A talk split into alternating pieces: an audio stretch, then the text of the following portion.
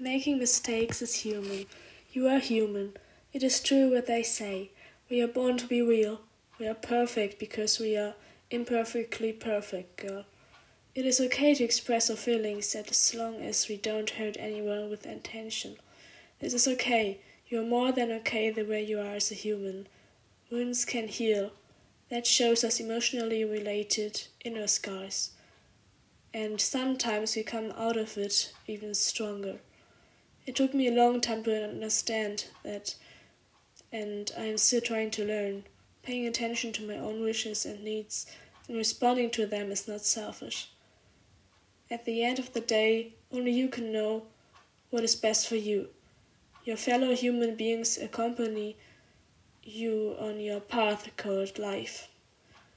This process of learning how to live never stops, and that is the beauty of life to find the harmony, the balance, yes, the balance between your outer world, your social environment, and your inner world, starting with reconciliation, forgiveness, forgiving yourself.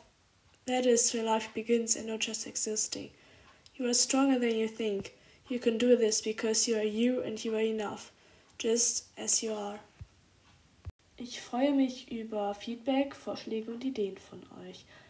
Gerne teilt ihr auch eure Erfahrungen über DMs auf Instagram.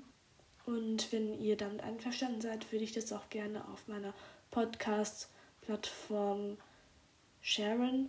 Und ihr erreicht mich über Social Media, Instagram, Ting Sunflower, t-i-n-g.ting unterstrich Sunflower.